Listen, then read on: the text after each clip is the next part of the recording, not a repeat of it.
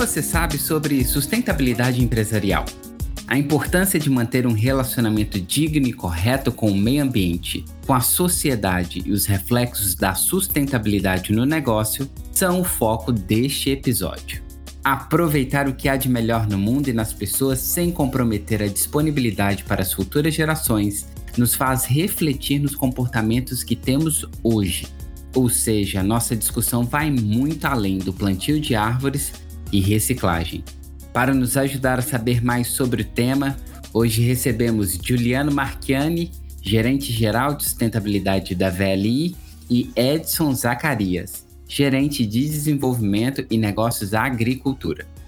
Seja bem-vindo, Juliano. Fala, Tiago, tudo bem? Como é que você está? Fala, meu querido colega Edson, tudo bom? Pessoal que está nos ouvindo, bem, como é que vocês estão? Espero que goste hoje da nossa conversa. Bem-vindo ao VLI Cash, Edson. Tudo bem, Tiago, Juliano, como é que vocês estão? É bom estar aqui com vocês para conversarmos sobre sustentabilidade. Vamos lá. Seja bem-vinda, seja bem-vindo ao VLI Cast, um podcast para conectar ouvidos e mentes. Eu sou o Thiago Abreu e o nosso episódio começa agora.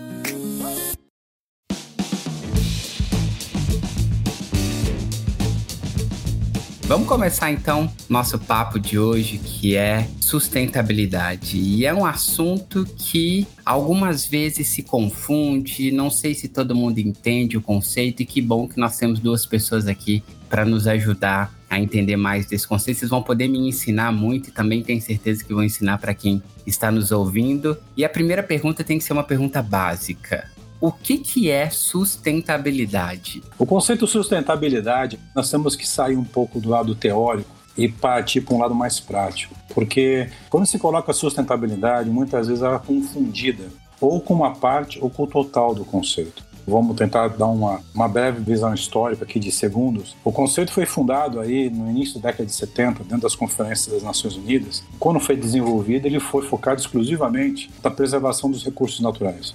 Ao longo desses últimos 50 anos, praticamente, da existência do conceito, ele passou por uma série de mutações, que chegou ao momento atual, que diz que ser sustentável ou tomar atitudes sustentáveis, resumindo, é você se preocupar com o patrimônio ambiental onde você está localizado, você preocupar com as comunidades nas quais você interage e você preocupar com os benefícios econômicos para todas as partes envolvidas no local onde você está. No caso, nosso caso aqui numa empresa. Quem são essas partes envolvidas? É a sociedade, ao governo, são empresas, são funcionários, os terceirizados, os acionistas, toda essa estrutura que faz essa lógica ir à frente, ir adiante. Eu concordo, acho que tem essa visão, é importante resgatar essa, esses pontos mais conceituais, né, para a gente é, refletir com os que estão nos ouvindo, e eu contribuo aqui com uma questão que eu acho que é bastante relevante, que à medida que nós, vou trazer essa, essa conversa um pouco para o lado aqui do que a gente tem feito ao longo desses últimos anos, né, com investimento de 9 bilhões de reais na estrutura, na estruturação de corredores logísticos integrados, né, fazendo com que o país comece a enxergar de uma forma diferente né, as formas de você escoar os alimentos que são tão importantes para garantir a segurança alimentar de parceiros comerciais do Brasil e ao fazer isso através da ferrovia, através de corredores integrados, você acaba trazendo uma visão mais adequada de como utilizar os recursos, né, sejam eles energéticos, né, de recursos humanos, para fazer com que esses escoamentos sejam feitos da melhor forma e mais eficientemente possível. Quando nós colocamos a nossa visão de transformar a logística do Brasil, fazendo essa conexão né, entre as zonas produtoras e as zonas consumidoras com um ativo como o ferroviário, a gente acaba contribuindo para construir a sustentabilidade. E quando vocês estão falando disso, e na fala do Edson vem da questão que a gente precisa conectar todos esses pontos, principalmente para fazer uma logística integrada, eu fiquei me perguntando uma coisa que quero que vocês me ajudem. Sozinho, então, não se faz sustentabilidade, certo? Sem sombra de dúvida. Assim como qualquer outro grande projeto de transformação cultural de uma companhia, o isolado, o sozinho, ele vai transformar somente a si mesmo. E uma companhia que quer almejar, dentro da sua jornada estratégica operacional, ser uma empresa plenamente sustentável, comprar a ideia, não somente comprar, mas compreender a ideia e praticá-la no seu dia a dia, nas suas rotinas, é peça-chave desse processo. Quando a gente discute sustentabilidade, eu acho que é o que falta nesse debate que nós estamos colocando aqui, é o princípio da cultura, é um ponto crucial. É a cultura que vai unir essas diferenças de conceitos, de ideias, de princípios para viabilizar essa uniformidade da implementação da sustentabilidade que nós falamos anteriormente. E por que eu estou falando, dando tanta ênfase na questão de cultura? Porque no caso da VLI, o elemento cultura é algo que está muito forte desde o seu início da sua empresa. E é esse ponto aí que eu quero pegar, viu, Juliano? Porque você já deu uma pitada, assim, de como é que, que foi o início da história, falou de uma história curta, porém de uma história intensa. E eu queria muito poder entender, e para quem está nos ouvindo também, como é que é o processo da entrada do tema de sustentabilidade na VLI e como é que hoje está a amarração desse tema com a cultura da VLI. Muito bem. A VLI, quando se compara a outras empresas, quando você quer desenvolver e implementar qualquer sistema de transformação, você tem que ter alguns princípios básicos. Dois desses princípios, a VLI tem isso de sobra. Um deles é o sentimento de dono é sentir-se parte integrante de uma grande companhia. E o segundo é o sentimento de ter um propósito. Esses dois pontos, se você passar por essa empresa de norte a sul, corporativo operacional, você vai ver um discurso quase uniforme. Temos um sentimento de dono da VLI, temos um propósito de transformar a logística do Brasil. Então, quando você tem uma base conceitual tão consistente como essa, que não é somente um discurso, é no ato, é nas rotinas do dia a dia de todos os funcionários, não importa o grau hierárquico e o tempo de empresa, torna-se menos complexo você alavancar uma transformação cultural de algo tão positivo que é ser uma empresa sustentável. E quando você vê isso, é, não somente no dia a dia das rotinas, mas no interesse de toda a diretoria, é, no interesse do conselho da companhia, na movimentação também de comitês de cultura, como foi criado recentemente, onde o tema sustentabilidade ele está colocado na pauta do dia, você enxerga que o futuro, a curto, médio e longo prazo, coloca uma certeza na nossa mente. A empresa está indo dentro de uma jornada para ser uma empresa sustentável, para ser uma empresa que respeita a sociedade, respeita o patrimônio ambiental, que resumindo a ópera é uma empresa que compartilha o seu valor com as suas partes interessadas. Isso é seguramente uma parte muito bonita, muito legal, não somente do meu trabalho, meu trabalho de todas as pessoas que estão ajudando a gente a desenvolver esse trabalho. Eu quero até resgatar um pouco sobre a força das conexões. Sustentabilidade, é, grandes projetos, iniciativas que garantam a nossa continuidade dos negócios depende muito de conexões, depende muito de alianças estratégicas que você deve e precisa cada vez mais fazer não só entre instituições governamentais, mas entre privadas governamentais e outras que estejam dentro do nosso ambiente. Então, queria resgatar esse ponto, porque, sem dúvida nenhuma, a gente não consegue fazer uma transformação transformar em uma empresa é, mais sustentável se a gente não tiver a conexão com os nossos clientes, com a sociedade que está no nosso entorno. E quando a gente fala de, de ferrovia, a gente fala de concessões de processos longos que podem ultrapassar aí as três décadas, por exemplo, onde nós nos conectamos com essas regiões, a gente permanece por muito tempo. Então, essa visão de sustentabilidade, ela está permeada na nossa forma de ser, de existir e de funcionar. Nós temos essa compreensão, nós agimos dessa forma. Isso acho que é muito importante para mostrar que onde a ferrovia passa, a gente procura também desenvolver, compartilhar valor, auxiliar no fomento de cadeias produtivas que podem se transformar no futuro em outras formas de você produzir um alimento, transportar um, um outro produto e isso vai ser benefício para a sociedade e vai ser benefício para nós também. Então, eu acredito que para você pensar, atuar de forma sustentável, você precisa pensar também na força das conexões né, entre você e os, e os entes, os stakeholders que estão ao seu redor. Força das conexões gerando sustentabilidade. Está forte aqui na sua fala, na fala do Juliano. E eu quero dar continuidade aqui com essa força das conexões, com você me contando como é que é colocar em prática os conceitos da sustentabilidade. É, eu acredito que Dentre as, as iniciativas que nós conduzimos hoje, acho que o Juliano depois pode comentar um pouquinho mais, nós temos um programa conhecido como Lab Cerrado, que tem olhado para um território nascente, um território importante, que é o Tocantins, por onde nós cortamos esse território com a Ferrovia Norte-Sul, transportando ali os produtos que são gerados ali na produção agrícola para os portos, ou eventualmente é, produtos combustíveis que vêm da região do, do que vem do porto para o interior. À medida que nós começamos a conviver com essa região, a gente percebeu uma série de demandas, uma série de questões que são importantes para que você possa conviver, né, para que o, o setor produtivo é, consiga conviver de forma adequada, aderente né, com esse território e a possibilidade desse ambiente produtivo também se tornar mais resiliente, ou seja, é conseguir conviver com uma região, um território que tem sentido, a exemplo de outros mais que nós conhecemos, os efeitos de uma mudança climática que começa a se tornar presente.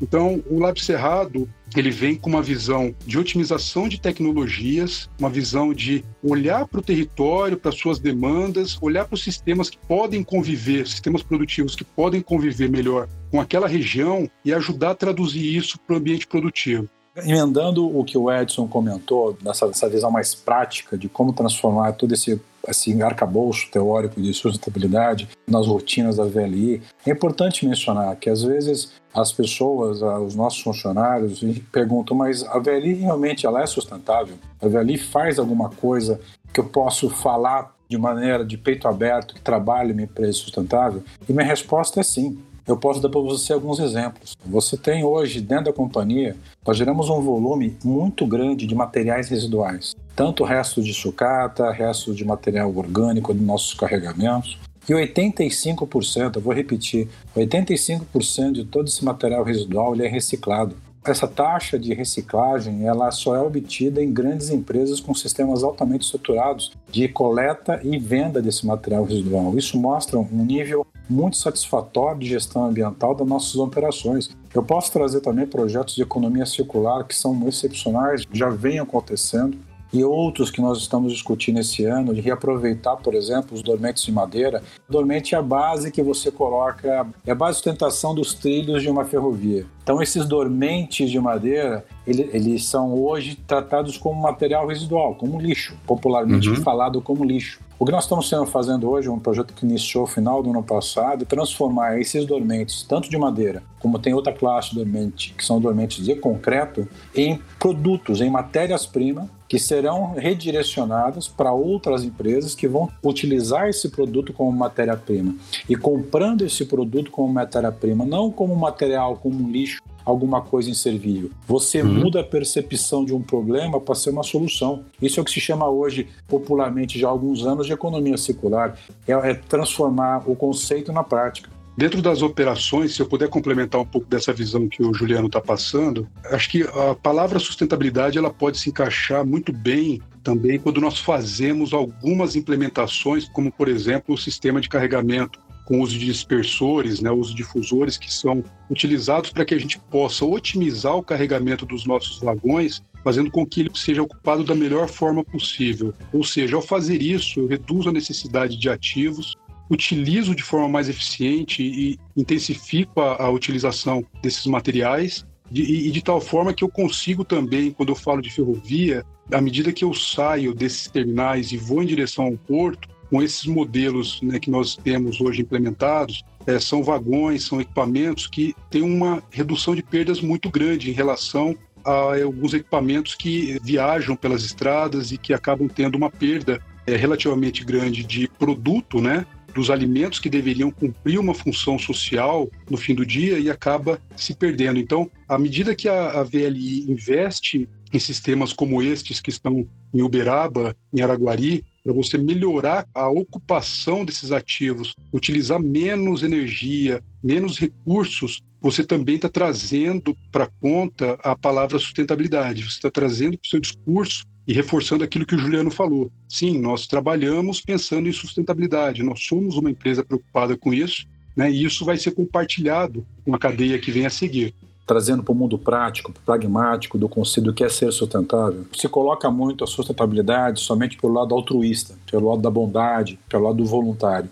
Só que o ser sustentável, tanto como indivíduo, como corporação, como organização, você tem como também consequências dessa ação do ser sustentável é, aumentar a performance das suas operações. Pela performance via redução, por exemplo, de perdas, por exemplo, os operacionais, como muito bem colocou o Edson. Você pode falar em reputação, tanto de seus funcionários como da própria empresa. Você pode falar por meio de uma cultura sólida, uma cultura de gerar o bem, pensar o bem, pensar nas pessoas, que aqui na Veli é tão forte, como ele também comentou. E não podemos esquecer também que é uma novidade dos últimos 10 anos, a implicação no conceito de funding, ou seja, de geração de receita para a companhia, de financiamento da companhia. Tem uma série de financiamentos hoje que são chamados financiamentos verdes, que é uma prática muito comum hoje no mercado, e determina que a empresa que mostra uma governança, uma gestão sólida, respeitando parâmetros ambientais e sociais, ela é vista perante os agentes econômicos como uma empresa que garante maior previsibilidade e maior credibilidade e isso favorece projetos futuros, ainda mais uma empresa como a VLI, que é uma empresa que de infraestrutura, é como qualquer outra empresa de infraestrutura que demanda uma necessidade de capital. Então, quando você enxerga a sustentabilidade, além desse princípio de altruísmo, que é uma base tão forte do tema, você vê que é um conceito de ganha-ganha. Você não tem grandes perdas implementando um conceito de sustentabilidade. Isso que eu vejo que, como eu falei anteriormente, o bonito. O bonito é isso, é o bonito de você ter um processo. Para onde você olha, você tem conquistas, você não tem senões, você não tem derrotas. Cada vez mais a sociedade vai cobrar desses indivíduos, dessas empresas, uma postura mais adequada, né, uma postura como essa que o Juliano reforçou, e que eu acredito que nós já estamos, né, nós vivenciamos isso no nosso dia a dia. Então, acredito que sim, a companhia está no caminho num caminho legal, né, num caminho de reforçar esses valores, com a tentativa de fazer mais com menos, com simplicidade, pensando nos recursos, nos coloca nessa posição né, de sermos, né, de é, entendermos, é, estarmos numa posição de sustentabilidade. Para a gente poder começar aqui, já encerrar nosso episódio, mas com dicas para quem está nesse começo, para quem está começando a pensar em sustentabilidade, ou para quem já tem isso instalado também na própria vida, na própria empresa. Como é que a gente pode pensar em sustentabilidade? Vocês já começaram a trazer algumas coisas práticas, mas eu queria mais dos conselhos e da mentoria de vocês. Essa tua pergunta, Tiago, é muito pertinente, porque quando você fala, tá, gostei da ideia, o que você falou eu achei interessante. Como é que eu posso fazer para me tornar sustentável, né? Você tem dois caminhos, né? Acho que primeiro, hoje, se você partir pelo lado de informação, de estudar, a internet hoje, o que, se você analisar, tem um universo na, no Google a respeito do que é ser sustentável, fontes de informação, estudos, relatórios, iniciativas voluntárias, tanto privadas como públicas, que você enxergar o quanto que esse conceito que nós comentamos no começo do podcast, há 50 anos atrás praticamente, praticamente explodiu em âmbito global e agora com a Covid isso tomou um corpo é, que ninguém imaginava meses atrás e seguramente é irreversível. O outro é o lado enquanto indivíduo, enquanto pessoa. E outro dia eu estava participando de uma conversa essa, e essa mesma pergunta veio à tona. E eu vejo que uma das respostas que eu ouvi eu achei muito inteligente é você ter plena consciência de quão pequeno você é, que você é uma espécie como qualquer outra, chamada espécie humana. E essa espécie humana tem relações sociais como qualquer outra espécie. E essas espécies ela tem que se respeitar, respeitar os seus limites, as suas virtudes, as suas fraquezas. E nós somos uma espécie com fraquezas e com virtudes. Eu vejo que se você entender isso, é um lado mais filosófico da coisa, mas acho que a tua pergunta ela acaba sendo um pouco filosófica, é entender que você faz parte de um todo. E esse todo ele é extremamente interdependente. Não existe independência. Quando você entende isso, e eu vejo que aí a sustentabilidade, fechando tua pergunta, te ajuda a, a entender isso de uma forma muito mais prática, a tua forma de enxergar o mundo, enxergar as pessoas, enxergar o ambiente que você vive acaba mudando. E isso muda dia a dia. Eu gosto de pensar nesses exemplos também, como o Juliano vem reforçando na prática, né, que se conectam muito com a agenda de um mundo diferente, a agenda dos Objetivos de Desenvolvimento Sustentável 2030, preconizado aí pela ONU, pela Organização das Nações Unidas, que faz com que a gente olhe né, o nosso redor e veja como a gente pode, de fato, contribuir, sendo indivíduo, sendo empresa, sendo governo, quem quer que seja conectado com a sociedade. Então, eu gosto dos exemplos que a gente facilmente olha para o redor e fala: eu estou sendo sustentável, eu posso deixar o meu carro na garagem hoje e ir de bicicleta para o trabalho, eu consigo ter um consumo mais consciente de água e de energia dentro do meu local de moradia, da minha casa, eu posso pensar em adaptar meus sistemas com energias renováveis. O que é que eu consigo fazer enquanto indivíduo dentro da sociedade? E isso, acho que à medida que você começa a praticar, isso, o exemplo, ele é forte, né? Ele, ele expande e ele traz as pessoas com você. Eu gosto dessas práticas, eu acho que pensando dessa forma que a gente consegue também influenciar, e ao influenciar você vai trazendo modelos, né, é, modelos mentais, modelos de funcionamento diferentes, de comportamento das pessoas. Então, eu deixaria essa dica, né? Olhe para o seu lado, veja o que você está fazendo. Agora a gente está numa fase difícil, né? Passando por uma, uma pandemia que nos colocou em isolamento social, mas à medida que as coisas voltarem ao seu normal ou ao novo normal, como que a gente se comporta? Como que a gente coloca em prática algumas coisas simples e que podem contribuir com o todo, com os demais. Então, acho que para mim aí ficam essas dicas, tá? Eu quero agradecer pelas dicas que me fizeram refletir também sobre o meu papel no mundo, meu papel enquanto pessoa também responsável pelo tema de sustentabilidade e agradecê-los pelo compartilhamento disso que vocês têm tão com vocês. Então, por isso, muito obrigado, Juliano, pela presença hoje aqui no nosso VLI Cash. Muito obrigado também, Tiago. Obrigado, Edson. Obrigado a quem nos ouve. Um abração. Obrigado, Edson. Muito obrigado pela, pela sua presença e pelo compartilhamento aqui conosco. E eu que agradeço, Tiago. Agradeço ao Juliano aí também pelo convite. Um abraço a todos aí. Um abraço a todos e até a próxima.